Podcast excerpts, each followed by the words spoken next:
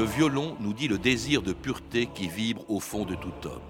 Il nous permet de retrouver le chemin par lequel les choses peuvent s'assembler en nous et entre nous. Yehudi Menuhin.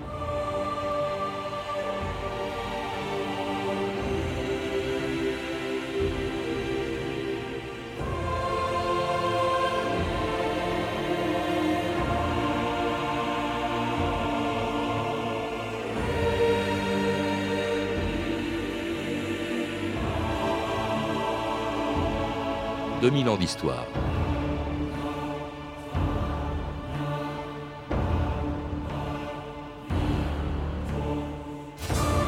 Comment 400 grammes de bois, de crin, de boyaux et de vernis ont-ils pu bouleverser l'histoire de la musique comme l'a fait le violon Personne ne le sait. Mais depuis sa naissance, il y a plus de quatre siècles, il a fait le tour du monde, de la musique classique au jazz, de Vivaldi à Stéphane Grappelli en passant par les danses tziganes et hongroises, le folklore des Cajuns de Louisiane et même le rock, le violon est présent partout. Et s'il a fallu des siècles pour l'inventer, il n'a pratiquement plus changé depuis qu'il y a 450 ans, un luthier italien de Crémone, Andrea Amati, lui donnait le nom, la forme et le son que nous connaissons aujourd'hui. Celui qui avait fait le succès de cet instrument révolutionnaire quand au XVIe siècle, les princes de l'Église et les rois étaient prêts à dépenser des fortunes pour acheter les violons d'Andrea Amati. Approchez, madame assise. Vous êtes à l'honneur. Monsieur Amati aussi est à l'honneur. Il est italien, il vient de Crémone. C'est lui qui nous a fabriqué ces remarquables instruments, destinés à notre chapelle. Nous les entendrons demain matin. Monsieur le cardinal y célébrera une messe. La reine m'a dit que vous m'informeriez de votre mauvaise fortune. Vous avez des besoins. Important Important, euh, c'est-à-dire majesté. Remarquez, important ou pas, aujourd'hui le trésor royal ne pourrait rien pour vous. Vous auriez dû arriver avant Monsieur Amati. Le cardinal a prélevé le peu que nous avions pour payer ses violons.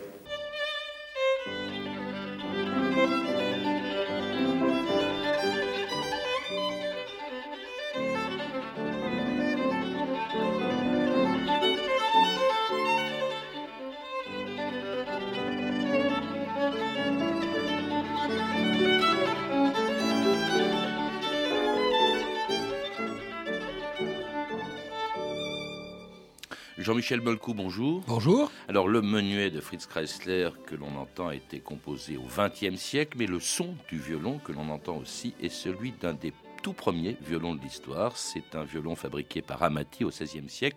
Ce qui est extraordinaire dans l'histoire du violon, que l'on retrouve aussi dans un CD-ROM, dont vous êtes un des auteurs, c'est que l'instrument est le même qu'il y a 450 ans, mais d'une part, il s'est adapté à toutes les musiques, et surtout, il n'a pratiquement pas changé du tout depuis cette époque. C'est vrai, il y, a en effet une disparité très importante entre l'histoire qui amène au violon et l'histoire depuis qu'il a été euh, fondé. Euh, on trouve des ancêtres du violon euh, dans l'Inde de 3000 ans avant Jésus-Christ qui sont extrêmement sommaires, et puis on en trouve ensuite en Espagne, et puis en Afrique du Nord, et puis il est importé en Europe au moment des invasions. Euh, C'était le, le rabab des Arabes, voilà. qui, qui, est encore joué aujourd'hui, qui est devenu le rebec justement quand il est arrivé en même temps que les Arabes en Europe. Et puis ensuite, il y a euh, toute la série euh, des vielles, des lira d'abbraccio, tous ces instruments qui ont conduit à arriver à un moment donné, et ça c'était au milieu du, du XVIe siècle, à un instrument de perfection. C'est dans toutes les histoires de l'art, il y a un moment de miracle. Et ça, ça a été un moment de miracle, c'est-à-dire qu'un luthier tout d'un coup a réuni tout ce qu'il y avait de mieux en matière de proportion, d'épaisseur de bois, euh, de longueur, de poids, pour euh, fabriquer euh, cet instrument. Alors, on en trouve la première trace sur les peintures vers 1530 dans des, dans des tableaux de Gaudenzio Ferrari. Et puis, le premier compositeur qui utilise véritablement le violon dans ses compositions, c'est Claudio Monteverdi dans son mmh. Opéra Orfeo. Et puis on en trouve à la cour des, rois de France. Hein, François Ier, je crois, c'est la première notion ou mention du violon hein, dans, un document euh, écrit. Et tout ça, donc, à partir d'un violon inventé à Crémone, donc par Andrea Amati, et perfectionné par ses successeurs, dont le plus célèbre d'entre eux, le plus célèbre représentant de cette école de Crémone, dont les violons valent aujourd'hui des fortunes. Montrez-moi le Stradivarius. Ils se ressemblent tous plus ou moins. Vous faites erreur. Le voilà. C'est un très beau spécimen. Ça avance?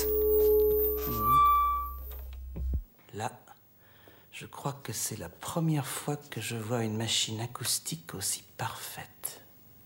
C'est époustouflant. C'est un violon sacré, à mes yeux.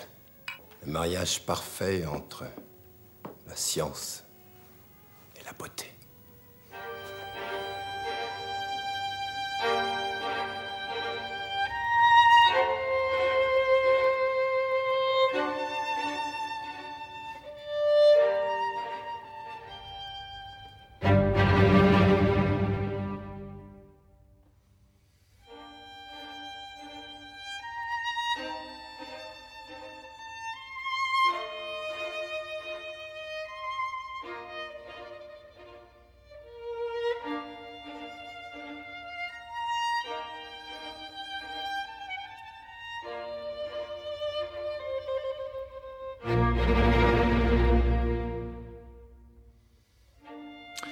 Et c'est un extrait des quatre saisons de Vivaldi joué par Joshua Bell sur un Stradivarius de 1713. Qu'est-ce qui fait, euh, Jean-Michel Molcou, du Stradivarius euh, vraiment le, sommet au fond du violon? Ça vaut des fortunes aujourd'hui. Antonio Stradivari a été le luthier qui a canonisé l'instrument. Petite, petite précision, vous dites Stradivari parce que c'est son vrai nom. C'est son vrai nom. Pourquoi est-ce qu'on dit Stradivarius Parce que c'est la latinisation de son nom ainsi qu'il était écrit dans ses, sur ses étiquettes. Oui. Mais les étiquettes, c'est ce qu'on mettait, c'est ce qu'un luthier mettait violon. à l'intérieur du violon, Absolument. avec euh, le lieu et avec son nom en latin. On dit un Stradivarius, mais on dit un instrument d'Antonio Stradivari. D'accord. Voilà. Euh, c'est lui qui a canonisé l'instrument, c'est-à-dire que c'est lui qui lui a donné euh, ses proportions parfaites à la fin du XVIIe et au, début du XVIIIe. Et depuis, tous les luthiers de toutes les générations, qu'ils aient été euh, français, anglais, allemands, et tous les luthiers contemporains ont copié les modèles de Stradivari. C'est-à-dire, ils ne se sont pas du tout cachés. Ils ont cherché à retrouver ce parfait équilibre. Alors, dans l'histoire du violon, il y a d'autres noms tout à fait essentiels euh, qui ont dominé, je dirais, la production des, violons. Ils viennent tous de Crémone. C'est aussi bien les Guarneri del Gesù que les, les Amati, les Bergonzi, les Rogeri. Enfin, beaucoup d'instruments italiens qui ont fait de cette période crémonaise une période de de, miracles, comme il en existe d'autres dans l'histoire de l'art. Ils viennent tous, enfin bon, d'autres régions, il y a Brescia par exemple, mais aussi d'autres villes Venise, européennes il y a des luthiers, Turin. même en dehors de l'Italie. Mais pourquoi est-ce que c'est né à Crémone Dans son livre qui a été réédité, euh, La légende du violon, Yehudi Menuhin dit que c'est aussi parce que à Crémone, on trouve le meilleur bois possible. Il faut peut-être rappeler comment est fabriqué le, le violon. Pour ce qui concerne le bois principal, c'est l'épicéa, hein, qui avec lequel on fabrique les tables d'harmonie, les barres d'harmonie. Ce qu'on appelle aussi, c'est une chose extraordinaire, j'aimerais bien que vous nous expliquiez en quoi c'est important, euh, Jean-Michel Molcou, l'âme, parce que c'est un- une des 70 pièces du violon, mais on ne la voit pas, or c'est une des plus importantes. Alors, les deux bois qui permettent de fabriquer un violon sont, comme vous l'avez dit, l'épicéa, mais aussi l'érable. L'âme, euh, c'est la petite pièce de bois qui est invisible, qui permet de transmettre euh, les vibrations de la table au fond. Et de sa position euh, naît ce qu'on appelle le réglage de cet instrument, donc sa projection sonore et la qualité de ses timbres. C'est une opération relativement délicate qu'un luthier doit, doit faire pour donner à son instrument les meilleures caractéristiques sonores. Alors pourquoi Crémone? Eh bien, euh, pour des raisons essentiellement historiques, c'est que dans cette ville existaient euh, des ébénistes et notamment des incrustateurs de bois particulièrement célèbres depuis longtemps. Et c'est dans cette ville-là que se sont installés euh, ceux qui allaient devenir les très grands luthiers. Mais ce sont aussi là que sont venus certains des compositeurs et virtuoses du violon de l'époque. Car cette histoire du violon, elle est absolument inséparable des virtuoses, des compositeurs et des luthiers. C'est un travail entre eux qui a fait que le violon est devenu ce qu'il a- ce qu'il est devenu et que la musique pour violon est devenue ce qu'elle est devenue. est devenu en un siècle eh bien l'instrument préféré de tous les grands compositeurs. Moi, j'avais un rêve, et ce rêve était de devenir comme Mozart. À cela, mon père répondait Pourquoi veux-tu être un singe savant? Pour être traîné dans toute l'Europe comme un animal de foire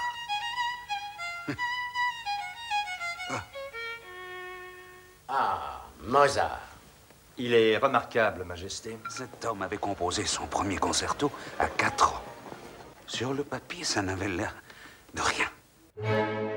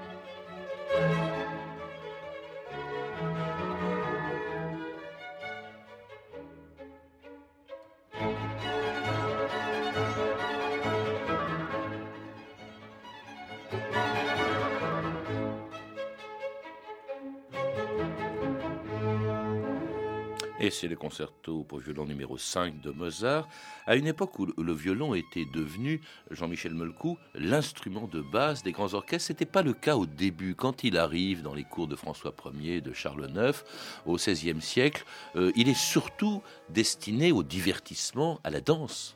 C'est un instrument populaire. C'est vrai, c'est un instrument qu'on aperçoit dans des représentations de fêtes populaires, euh, de danses villageoises. Et beaucoup de compositeurs, euh, même au XXe siècle, lui ont gardé cette, euh, cette tradition et en sont allés d'ailleurs souvent pour enrichir son répertoire savant, chercher des danses originales de différentes contrées du monde. C'est une, de une de ses vraies racines. C'est un instrument léger, facile à porter. et je dirais qu'on peut emporter avec soi à tout moment. Oui. Enfin, sauf quand c'est un Stradivarius euh, aujourd'hui. Hein. mais, mais alors, quand est-ce qu'il est devenu justement, enfin, quand est-ce qu'il était destiné à la musique savante, à, la musique de cour? C'est Lully, je crois, qui l'introduit notamment à la cour de France comme instrument de ses concerts. C'est vrai, mais il devient un instrument euh, véritablement soliste avec déjà euh, Vivaldi, qui est un magnifique violoniste, qui a laissé plus de 400 concertos euh, pour violon, et puis d'autres grands musiciens italiens comme Locatelli, qui ont fait beaucoup progresser sa technique, ou Corelli, et il devient alors un instrument soliste. Son répertoire, sa tessiture même, lui permettent d'avoir cette voix aiguë qui lui permet de passer au-dessus des autres. Et donc ça lui donne assez naturellement un rôle de diva. Donc le, violon a inspiré euh, tous les compositeurs euh, à partir de cette époque. Celui qui reste euh, probablement le plus important reste Jean-Sébastien Bach, qui a écrit six sonates et partita pour violon seul, qui a donné toutes les lettres de noblesse à cet instrument et dont des générations de compositeurs se sont inspirés.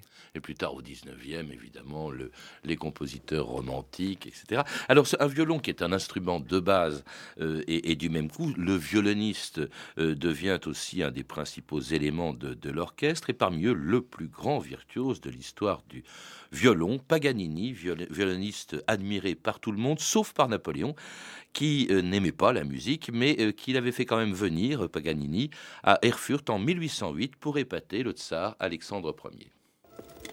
On nous promène, Talleyrand.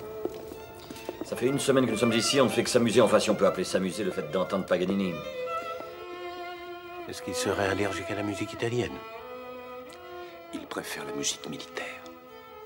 Militaire Oui. Vraiment.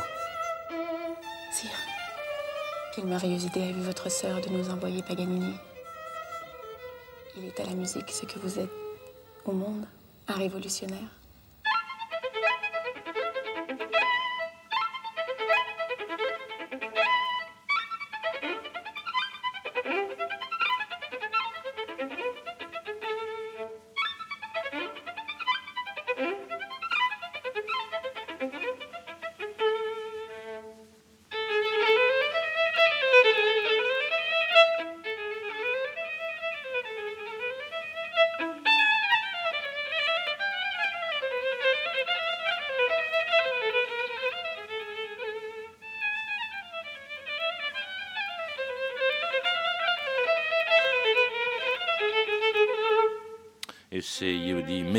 Jouant un des célèbres caprices de Paganini, euh, dont on n'a euh, évidemment plus les enregistrements puisqu'il était, il s'est fait connaître au début du XIXe siècle, mais dont on a des traces puisqu'il était en même temps violoniste et compositeur Paganini. Vous parlez d'une révolution en ce qui le concerne. Il y a un avant et un après Paganini, dites-vous, Jean-Michel Molcou, dans ce CD-ROM dont je parlais. C'est vrai, euh, Paganini a révolutionné la technique de l'instrument il a reculé ses limites jusqu'à un point que plus personne n'a dépassé depuis.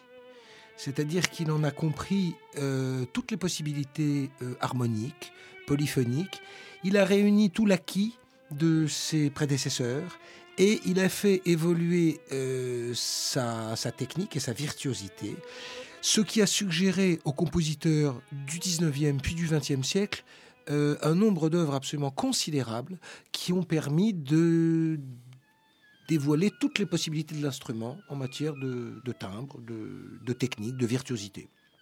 Et Paganini, pendant longtemps, euh, ne révélait pas du tout ses secrets techniques, ce qui fait que euh, on a mis au moins une génération à réellement comprendre ce qu'il avait fait.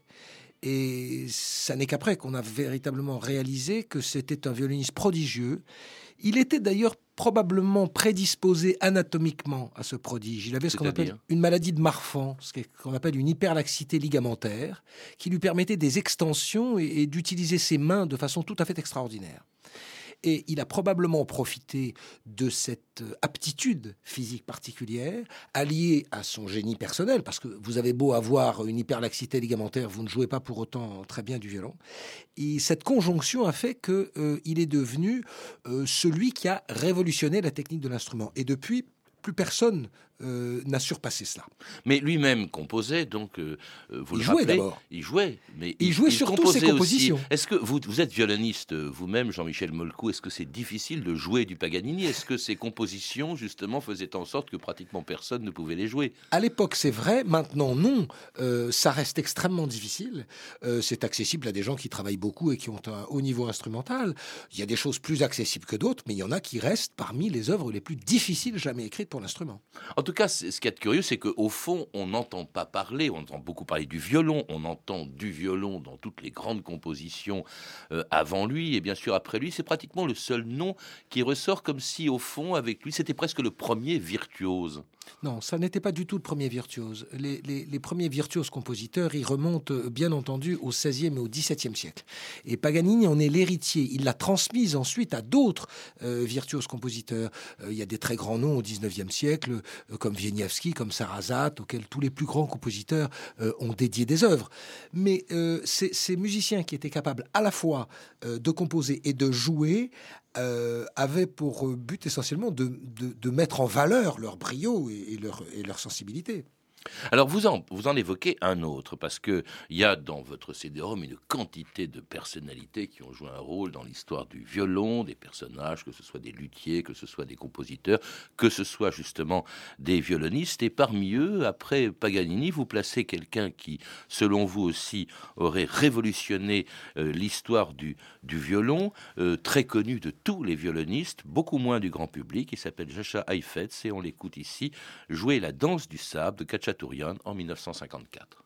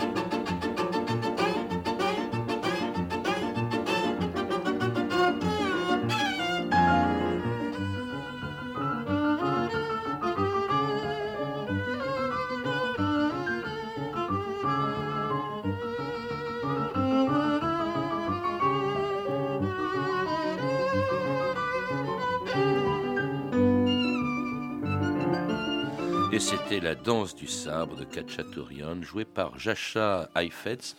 Vous dites de lui que c'est un véritable phénomène également.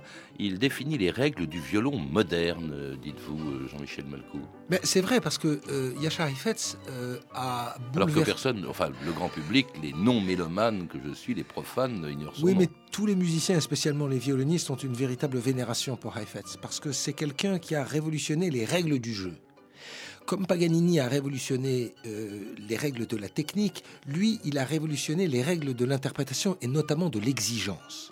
C'est-à-dire qu'après Heifetz, on n'a plus pu euh, jouer les choses de façon, je dirais, euh, hasardeuse. Il a mis à un très très haut niveau les normes de perfection technique, les normes de rigueur en matière de respect du texte. Et tous les grands interprètes d'aujourd'hui se mesurent encore aux enregistrements de Heifetz des années 30, des années 40 et des années 50. C'est un violoniste qui a qui était né en Russie et qui, est parti euh, aux États-Unis dès 1917. Et il a vraiment généré euh, des générations et des générations d'interprètes euh, qui ont été, ou non directement ses élèves bien sûr, mais qui ont essayé de copier sa maîtrise et son niveau de perfection. Alors on l'entendait jouer justement la danse du sable de Kachakorian, comme si au fond le violon, en ce XXe siècle, revenait un peu à sa destination d'origine, qui était la danse. Parce que, évidemment, là on est loin de Mozart, on est loin de Beethoven. Euh, c'était, c'est aussi l'instrument, vous le disiez, euh, on ne peut pas ne pas penser évidemment aux tziganes, aux juifs, l'instrument au fond des nomades, Jean-Michel Molcou. Oui, c'est vrai, des, gens qui n'avaient pas de racines ou qui devaient être amenés éventuellement à quitter euh, très rapidement leur foyer. Et dont le seul bagage était un violon. Voilà. C'est petit. Mais euh, Heifetz euh, a enrichi le répertoire par de nombreuses par de nombreux arrangements et transcriptions qu'il a faites lui-même. Et la danse du sabre en est une parce qu'elle n'est pas écrite initialement pour le violon. Hmm. Mais justement, ça c'est le, violon. Il a, il n'a pas bougé, dites-vous, depuis 450 ans, depuis qu'il est né à Crémone, euh, autour de 1550, et pourtant il s'adapte quasiment à toutes les musiques. Oui, ou c'est toutes les musiques qui s'adaptent à lui. Les musiques qui sont nées depuis. Et qui s'adaptent à lui. C'est-à-dire qu'on profite euh, et de son registre euh, et de ses possibilités techniques euh, pour, pour lui faire dire toutes sortes de musiques, comme le jazz, comme le rock, comme... Mais sa principale vocation, hormis la vocation populaire, est une vocation de musique savante et classique. Oui, mais alors justement, vous, vous n'en parlez pas dans, dans ce, dans ce CD-ROM qui est parfaitement fait, mais j'ai cherché vainement le, le nom de, Stéphane Grappelli. Je vous propose d'ailleurs d'écouter celui qui a introduit euh, le jazz, dans, de, plutôt le violon dans le jazz. On l'écoute Stéphane Grappelli en 91 au micro de Pierre Bouteiller. Les meilleurs chanteurs de blues noir ne, ne chantent pas des airs d'opéra, non? C'est pour ça que j'essaye de faire au violon, parce que ces chanteurs noirs nous donnent avec leur voix et les instrumentistes aussi.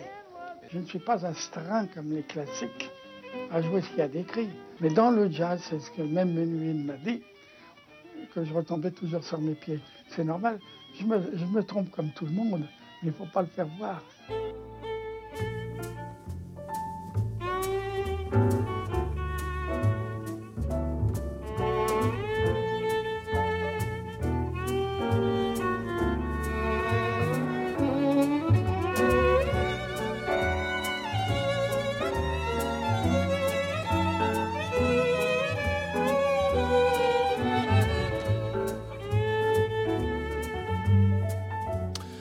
Night and Day de Cole Porter, euh, joué par Stéphane Grappelli et Yehudi Menuhin, qui, euh, dans son livre, disait toujours que, euh, au fond, il reconnaissait dans, dans le jazz eh un instrument aussi pour le violon, ou, le violon comme un instrument qui s'adaptait parfaitement au, jazz, Jean-Michel Melcourt. Mais c'est vrai, mais vous savez, le, violon s'adapte à toutes les musiques. Or, la musique euh, de jazz fait appel à des mélodies euh, qui collent parfaitement à sa tessiture, à son caractère éventuellement mélancolique ou, joyeux.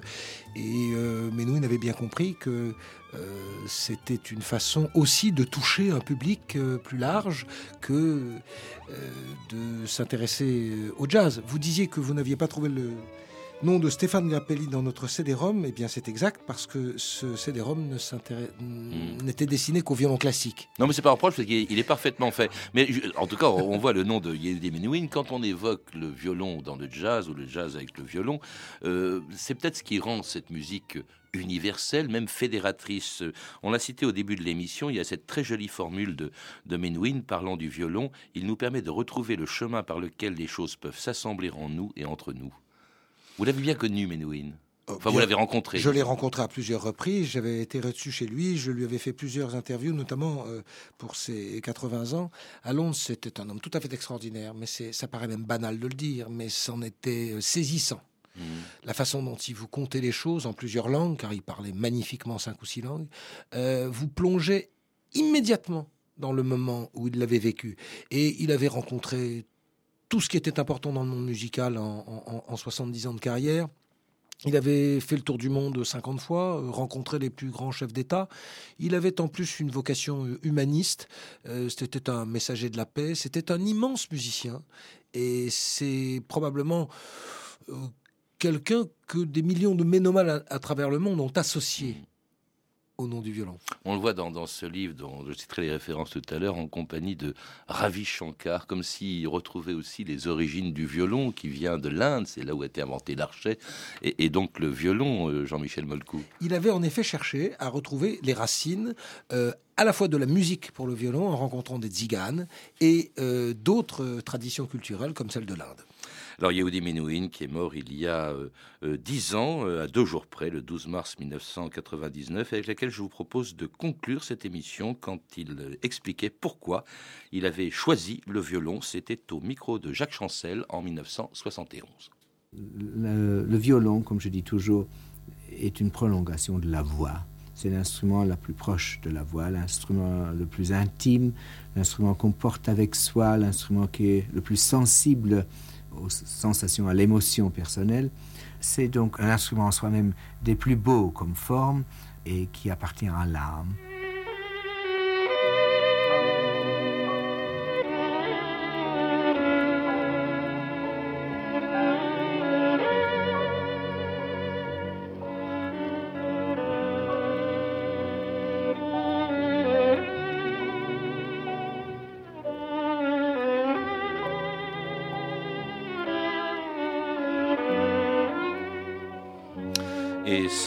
Danse hongroise de Brahms jouée par Yehudi Menuhin, Yehudi Menuhin qui nous a quittés donc il y a dix ans et dont euh, le, les éditions Flammarion viennent de rééditer un beau livre, La légende du violon dont nous avons parlé. Mais pour tout savoir aussi sur le violon, son histoire, les luthiers, les violonistes, les œuvres et les compositeurs, je recommande vivement le CD-ROM dont vous êtes l'auteur, Jean-Michel Molcou, avec Emmanuel Yeguer et Frédéric Laurent, Le violon des hommes, des œuvres, véritable encyclopédie, préfacée par Isaac Stern et Étienne Vaclot et réédité en 2004 aux éditions Montparnasse. Vous avez pu entendre des extraits des films suivants Saint-Germain ou la négociation de Gérard Corbiot, Le violon rouge de François Girard, Amadeus de Miloš Forman, disponible en DVD aux éditions Warner Bros, et Napoléon d'Yves Simoneau, édité en DVD par France Télévisions. Vous pouvez retrouver toutes ces références par téléphone au 32 30, 34 centimes la minute, ou sur le site franceinter.com. C'était 2000 ans d'histoire, la technique Sandrine Laurent et Philippe Duclos, documentation et archivina Emmanuel Fournier, Clarisse Le Gardien, Franck Olivard, Frédéric Martin et Antoine Villose, et à la réalisation Anne Kobilac. Demain, dans 2000 ans d'histoire, Saint François d'Assise.